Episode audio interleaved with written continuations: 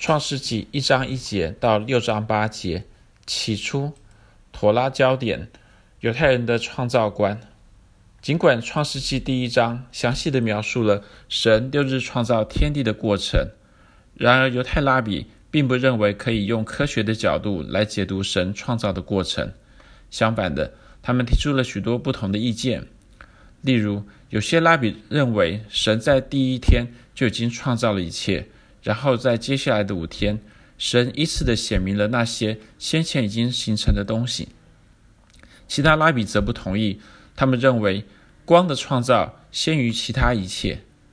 还有些拉比教导说，神就像是一个追求完美的艺术家一样，在他创造我们目前这个让他满意的世界以前，他已经创造并且毁灭了许多其他的世界。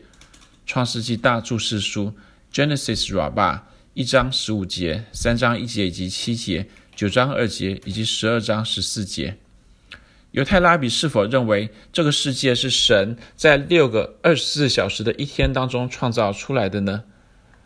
历来最有名的犹太解经家拉比所罗门以撒基，通常称他为 Rashi。Rashi 他否认了这一点。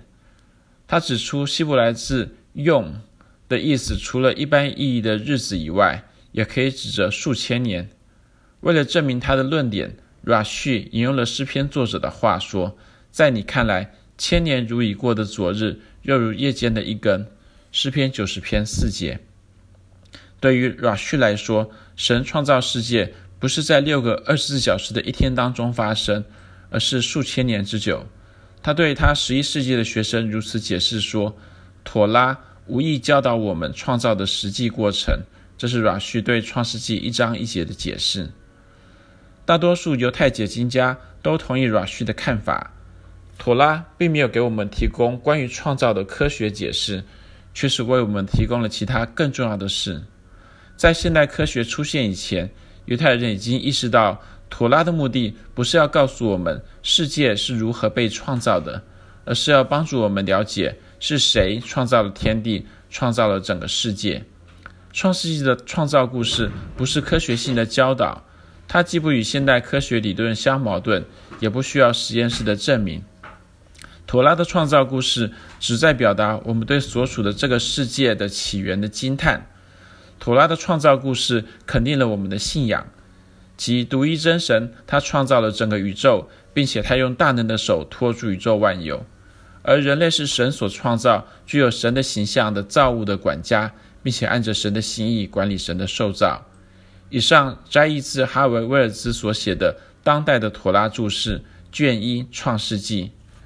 另外，我想要补充说明的是，Rashi 他引用诗篇来解释创世纪的做法，是拉比式解经中所谓的 Darash。Darash 指的是借着与其他经文的关联与类比，找出经文额外的象征意义。犹太拉比认为，圣经的每一部分都是彼此相关联的。因此，诗篇在某种程度上也可以视为是妥拉的注释。这是为什么 Rashi 他可以用诗篇来解释创世纪的原因。